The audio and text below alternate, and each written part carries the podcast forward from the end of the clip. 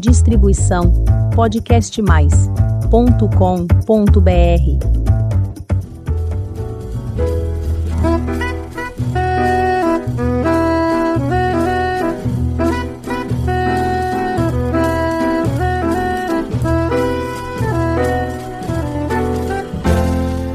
Olá, eu sou Elizabeth Junqueira do canal Avosidade.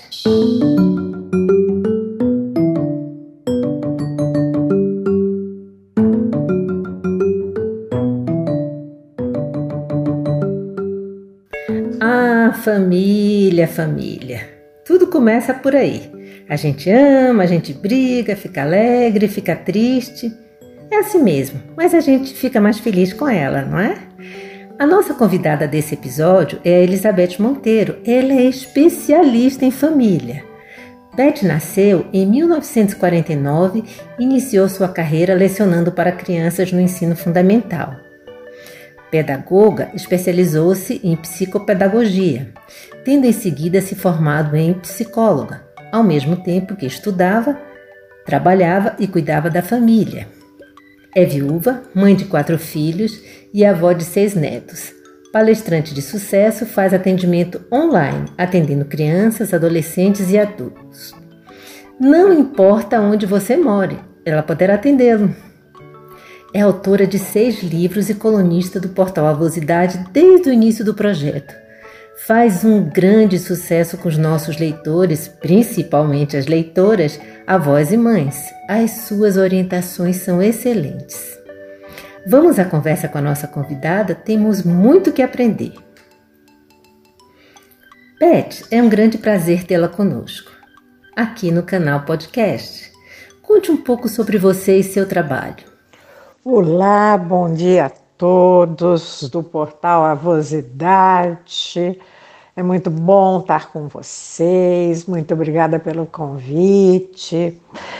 E vamos lá, né? Falar um pouquinho sobre mim, sobre o meu trabalho. É, eu sou uma avó de seis netos, tenho quatro filhos e sou psicóloga, pedagoga, psicopedagoga, psicoterapeuta. Tenho 72 anos, trabalho na área há 50 anos, mais ou menos, atendendo famílias, crianças, adolescentes, mães, né? Sou escritora também, é, tenho seis livros, tenho A Culpa da Mãe, que é um best-seller, uh, tenho avós e sogras, delícias e dilemas da família moderna, cadê o pai dessa criança, criando filhos em tempos difíceis, criando adolescentes em tempos difíceis, viver melhor em família. É, tem um programa de televisão que vocês podem assistir no canal do YouTube Acontece Lá em Casa onde eu trabalho com famílias e mães, né, sempre tão culpadas, sempre tão cansadas. Eu tento aliviar um pouquinho o peso da maternidade, os conflitos entre avós, sogras e noras, e as dificuldades do pai na relação familiar, e assim vai, e assim vai. Os meus trabalhos são baseados todos nas questões que eu recebo no consultório, né? É, quanto à família daquela que a gente vive e a família da qual se fala, né? então vamos lá, minha gente. Vamos aqui às nossas respostas às perguntas da Beth do Avosidade. Existe uma definição de família? Como elas são nos tempos atuais? Os formatos são muitos, certo? A família de algum tempo atrás, a definição, a gente definia a família como um grupo de pessoas composto por pai, mãe e filhos. E esse modelo de família era chamado de família nuclear, onde ao pai cabia manter a família, prover a família, a mãe cabia cuidar da casa e dos filhos, e aos filhos cabiam obedecer o pai, né, que exercia uma autoridade autoritária. Então a família, a definição de família era essa: nuclear, pai, mãe e filhos. Depois dos estudos, dos vários estudos, e com a, a, a de Rousseau, né? E depois com a evolução, revolução industrial, e nos tempos atuais, a família não tem este mesmo modelo. É considerada família uh, qualquer agrupamento de pessoas e que tem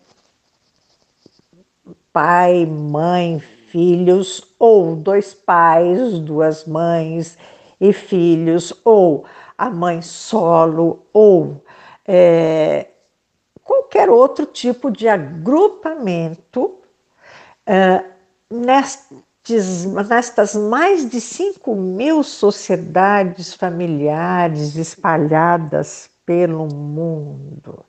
Então a gente vê famílias hoje de diversos formatos, famílias mosaico, famílias com de pais separados com os filhos dos outros dos antigos casamentos.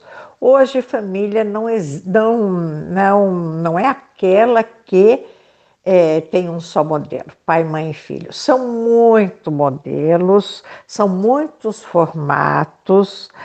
E a gente tem que estar sempre se atualizando para respeitar esses formatos e saber conviver com isso. Porque o grande, o grande segredo da vida é a gente saber conviver né, com o diferente. São diferentes, mas não são desiguais, são famílias. E a gente tem que aprender a conviver com isso, aceitar e sempre nos mantermos atualizados. O que a pandemia mudou nas relações familiares? Essa pandemia, né, esse momento que a gente está vivendo tão cruciante, é, mudou, sim, muitas questões nas relações familiares, né?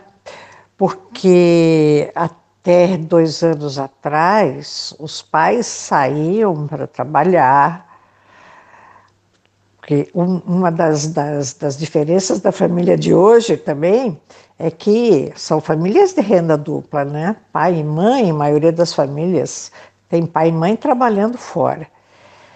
E os filhos iam para as escolas ou ficavam em casa com as babás ou em casa de avós, né? E essa pandemia veio para virar tudo de cabeça para baixo, de pernas para o ar, né? Porque é, com essa convivência familiar de 24 horas por dia, é, todos dentro de casa, aumentaram muito. Isso aumentou muito os conflitos familiares, de um lado, e de outro também permitiu que é, é, é, é as pessoas se conhecessem mais e melhor também, mas também isso gera, fez com que os conflitos familiares aumentassem muito, a violência doméstica aumentou demais.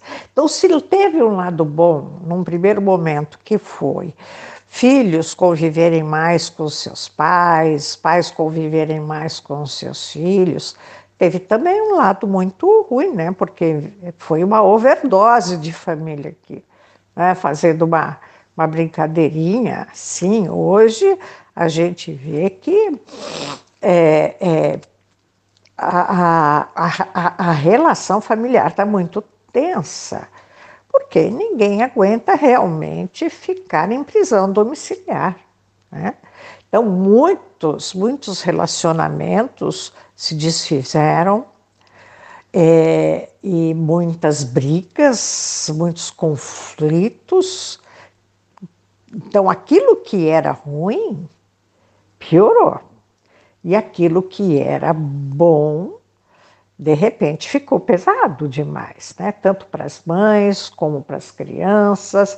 Agora, quem, quem sofreu mais realmente, é, quem ficou mais, quem foi mais atingido, né? as crianças foram muito atingidas, os adolescentes foram muito atingidos. Né?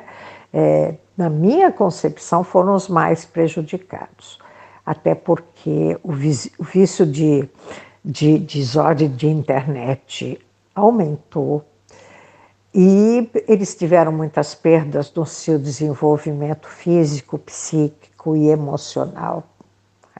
Então, essa pandemia veio realmente para detonar muitas famílias, mas o que é maravilhoso no ser humano é que sempre a gente se recupera, né? É sempre possível uh, recuperar aquilo que foi é, muito danificado. Então a gente tem um trabalho aí muito grande pela frente, mas graças a Deus já existe uma luz do fundo do túnel, né?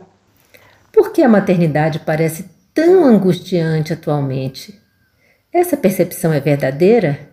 Se existe algo que me preocupa muito atualmente e que me levou a escrever o livro A Culpa é da Mãe, é a forma como a maternidade tem sido encarada nos tempos atuais. Né?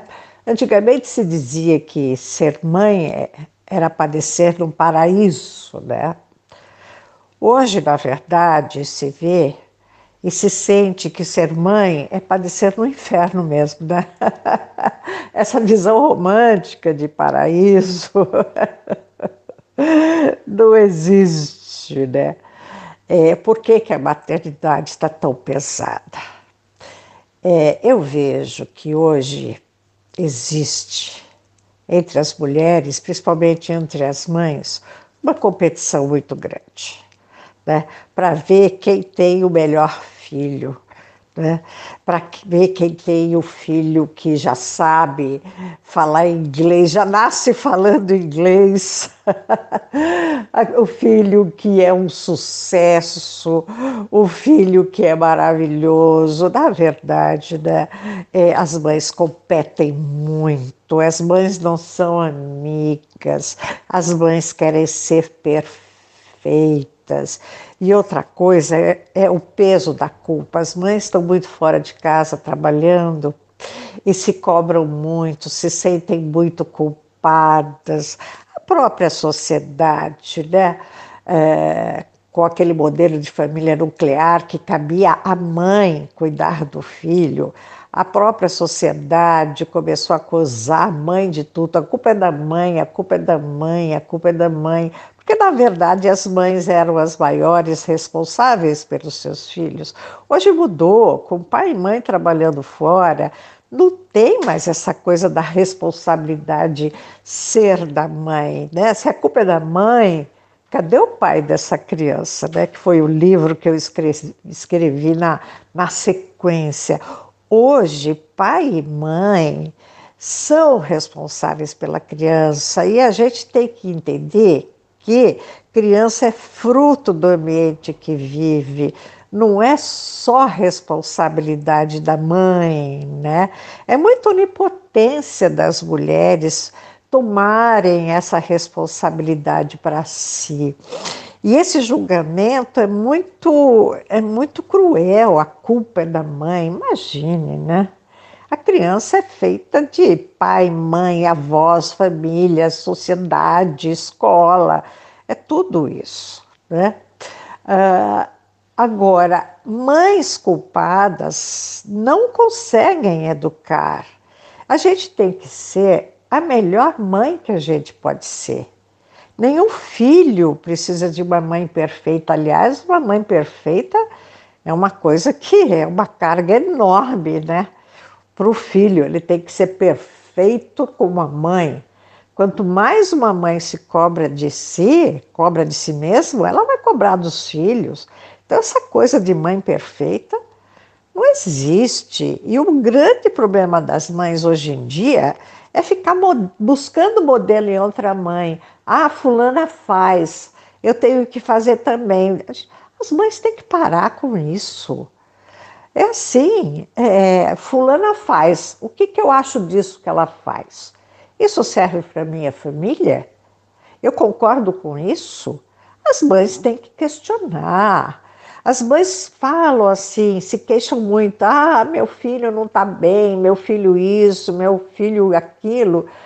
Antes de se queixar do seu filho, eu penso que nós, pais, temos que olhar para dentro de nós mesmos e nos questionarmos: espera aí, se meu filho está assim, o que está acontecendo na família ou o que está acontecendo comigo para o meu filho estar desse jeito?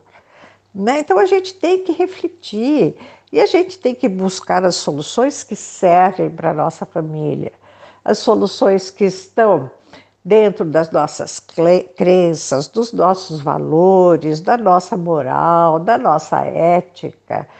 Hoje a gente está perdendo o controle sobre os filhos porque a gente fica aí seguindo o que a mídia diz, o que o outro faz, né? A gente tem que olhar um pouquinho naquilo que serve para a nossa família. Só não podemos ser pais violentos e pais negligentes. Se não formos violentos e nem negligentes, já está de bom tamanho. O que é uma sogra-avó? E o que ela, sogra-avó, pode e deve fazer para desfrutar da companhia dos netos e poder participar da vida deles? A sogra, né? A sogra mãe, a sogra avó. Você sabia que 60% dos conflitos familiares acontecem entre sogras, genros e noras?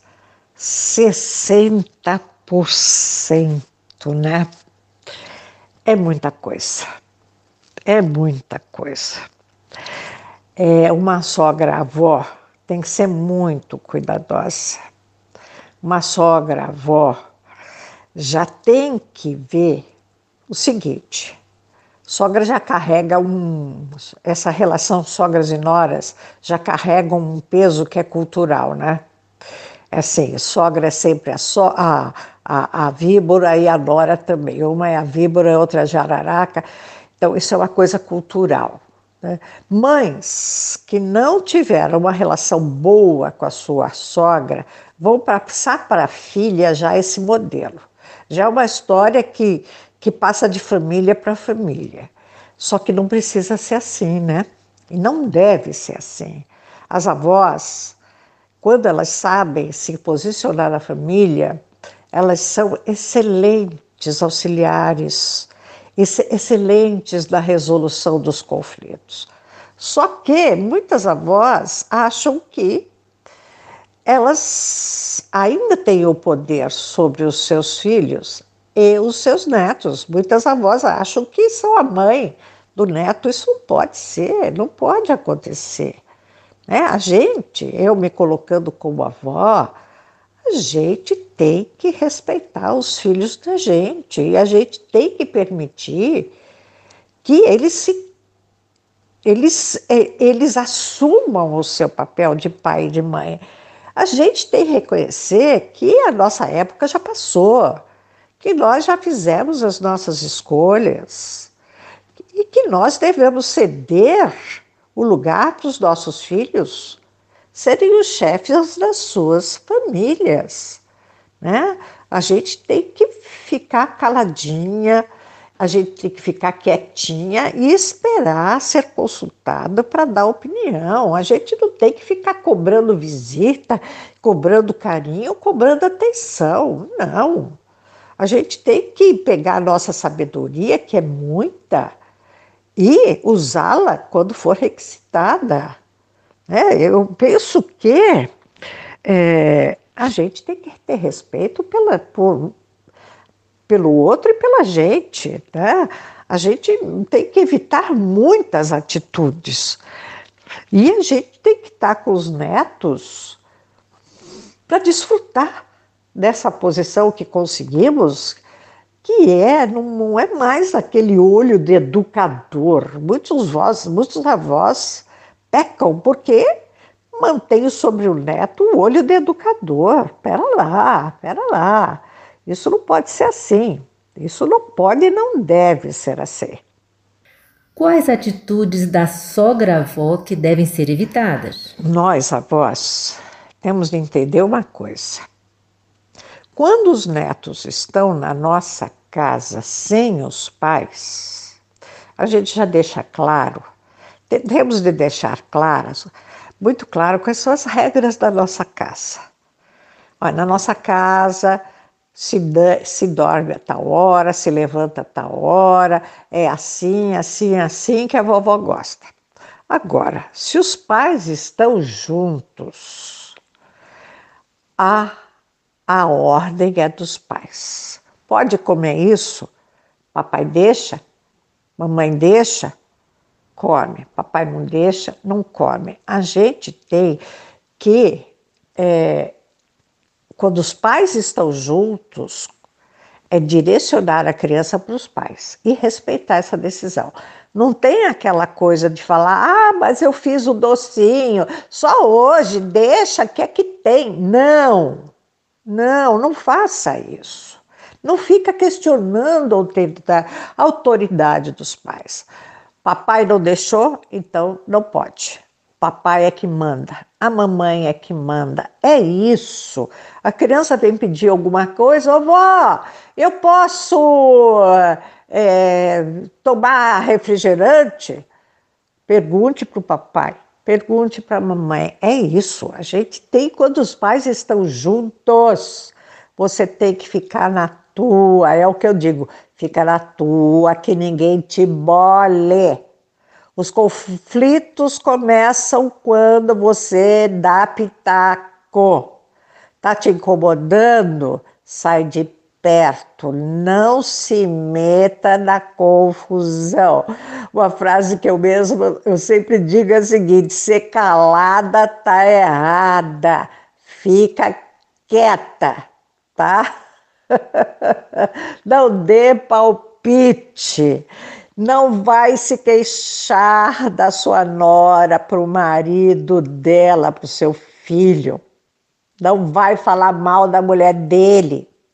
Não vai falar mal dos filhos dela para ela. Não vai comparar os netos. Não vai comparar as noras. Para de comparar os gerros. Para de fazer fofoca para dessa coisa de leva e traz, entendeu? Pare disso. Comparar os netos nunca dá certo e é horrível, tá? Então você pode é, melhorar muito essa relação se você for discreta. Seja discreta, né? E acolha a todos, sem distinção. Esse é um grande segredo dos bons relacionamentos. Fica na tua. Me conta uma coisa, por que algumas noras ainda são tão resistentes às suas sogras? Algumas noras são sim mais resistentes porque já foram criadas com suas mães falando mal das suas sogras. Então elas já têm isso como uma profecia autorrealizatória. Tá? Elas já são criadas com isso, com essa condução, condição, com essa predisposição a se darem mal com as sogras. Tá? Não queira, se a sua nora é assim, não queira, é, é, é, não fica dando murro em ponta de faca, né? Você trate a sua nora bem. Se você sabe que ela não gosta que você faz o prato predileto do teu filho, não faça, não queira mostrar serviço, seja discreta, não fique duas horas no telefone com o seu filho. Deixa ele viver a vida dele, deixa ele viver a vida dele, ser feliz com a mulher que ele escolheu, tá? Para de ser tão carente. Vai procurar tuas amigas. Se você tem uma nora que é resistente, procure as suas amigas. Seja apenas educada, trate-a bem, respeite, né? Quem sabe, quem sabe um dia ela possa enxergar a pessoa que você é e te valorizar, mudar essa predisposição com qual ela chega, dê espaço para ela te conhecer, baixe a guarda, né? pare de atacar, porque eu sei que muitas sogras são, puxa vida, são terríveis. Não se torne uma delas, né? não precisa ser assim. Ofereça ajuda sempre que necessário, não chegue de surpresa na casa deles. É, e, é, assim, é, seja apenas uma pessoa amorosa. E a avó, mãe da filha, pode tudo? A avó, mãe da filha, também não pode tudo, tá? Quantas filhas que eu recebo no meu consultório massacradas pelas suas próprias mães, que dizem que elas fazem tudo errado, que criticam, olha, não é sogra, só mãe do, do marido que é uma peste, que é uma praga. Com perdão aqui. Mas muita mãe de mãe, meu Deus, como são carrascas, como são soberanas, como querem manter sobre a filha o seu poder. Nada do que a filha faz está bom, nada. Os, meu Deus do céu, como elas depreciam suas próprias filhas, né? Para com isso, gente, para com isso. Deixa tua filha errar. Deixa a tua filha fazer do jeito dela. Deixa tua filha ser feliz com a família que ela tem. Fica na sua, não dê palpite, vai viver sua vida, saia com as suas amigas também, né? Não fica ali grudada na tua filha, onde ela vai ter que te carregar junto. Meu Deus, que peso! Isso não é vida. Para com isso. Vai, vai, vai voar vai cuidar da sua vida, dessa sua filha, ser ela, procurar o seu caminho. Para de falar mal do, do, do seu genro para tua filha. Para de falar mal da, da sogra da tua filha para ela. Puxa vida, pare de ser tão espaçosa. Isso, isso, não, isso não é construtivo, isso não é amor, isso é posse. Sinto muito. Isso não é amor. Qual a melhor forma de construirmos bons relacionamentos familiares? Uma maneira da gente construir bons relacionamentos familiares, principalmente quando você é jovem, a, a, a mulher tem que aprender uma coisa. Ela não pode falar mal da sua sogra para o próprio marido. Né? Não pode falar mal da mãe dele para ele, é mãe dele. As jovens querem que os, os seus maridos é, é, é, tratem é, com menos carinho a sua própria mãe e ficam com ciúmes dessa relação. Gente, não pode. Assim como o, o, o marido não pode falar mal da mãe da mulher para ela, a mulher também não pode falar mal da mãe do marido para ele. Mãe, cada um tem a sua. Né? A gente, a, a, a, a gente pode falar mal da nossa mãe, mas a gente não gosta que o outro fale mal da mãe da gente. Então, muitos relacionamentos começam a, a, a a ter conflitos quando, quando a mulher fala mal da mãe do marido e vice-versa. Guarda isso para você. Ele pode falar mal da mãe dele, você fica quieta. Você fica quieta. E ela pode falar mal da mãe dela, da família dela, e ele tem que ficar quieto. A família, cada um tem a sua. Né? E a gente tem que ser discreto, a gente tem que respeitar, não pode ficar falando mal um da família do outro. Né? Não pode. Se a gente tem conflitos, vai lá pessoalmente e resolva. Não queira colocar filho contra mãe, mãe contra, contra é, a sogra. É, é, é já, isso já é uma bagunça tão grande. A gente tem que resolver pessoalmente esses conflitos, né? E se você não está satisfeita, se afaste discretamente, trate com respeito, trate com educação, embora uh, você não, não queira ter intimidade, não precisa ser íntimo, não precisa ser íntimo, basta ser educado, né? Basta ser educado e respeitoso, mais nada se você não se dá bem, se é uma bagunça, se é uma brigaiada, uma falta de respeito, entre, faça visita, saia cordialmente e não se envolva. Melhor forma, tá? É a melhor forma. Porque na hora também que o calo aperta, que a gente precisa de ajuda, a família ainda é uma grande fonte de apoio, se a gente souber manter os bons relacionamentos. Na sua opinião, como serão as relações familiares após esse difícil período que vivemos? Aprendemos algo? Como que vai ser a família do futuro, né?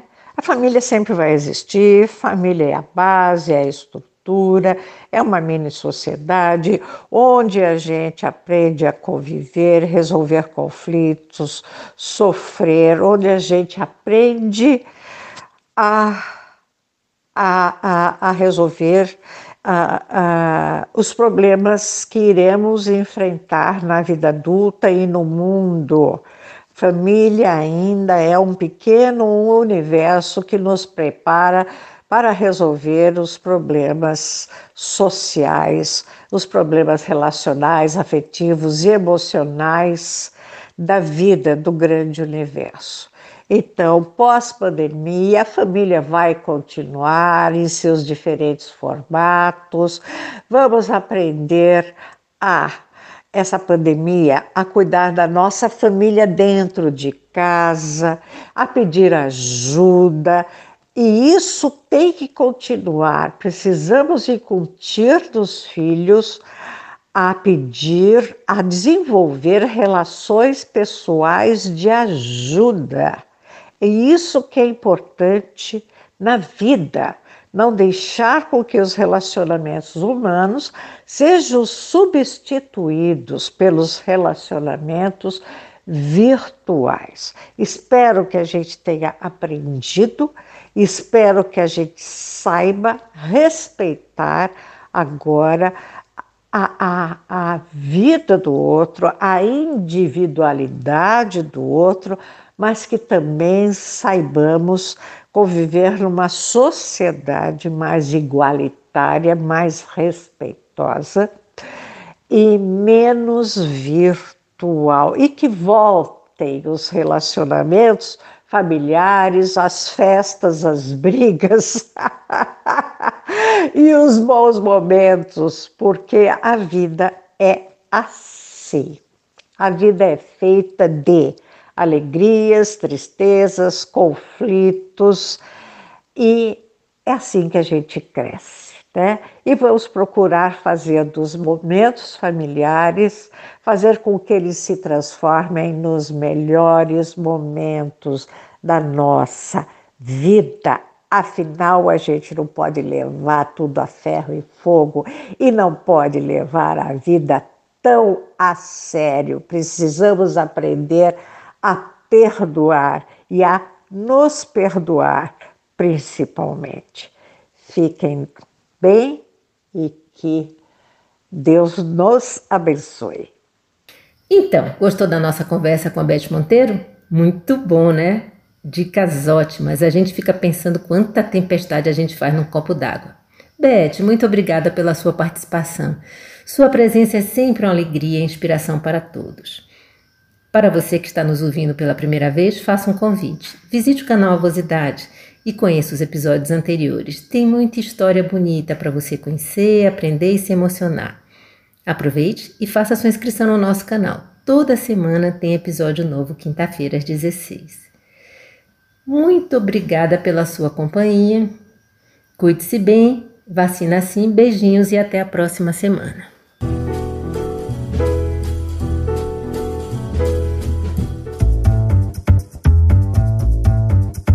Distribuição podcastmais.com.br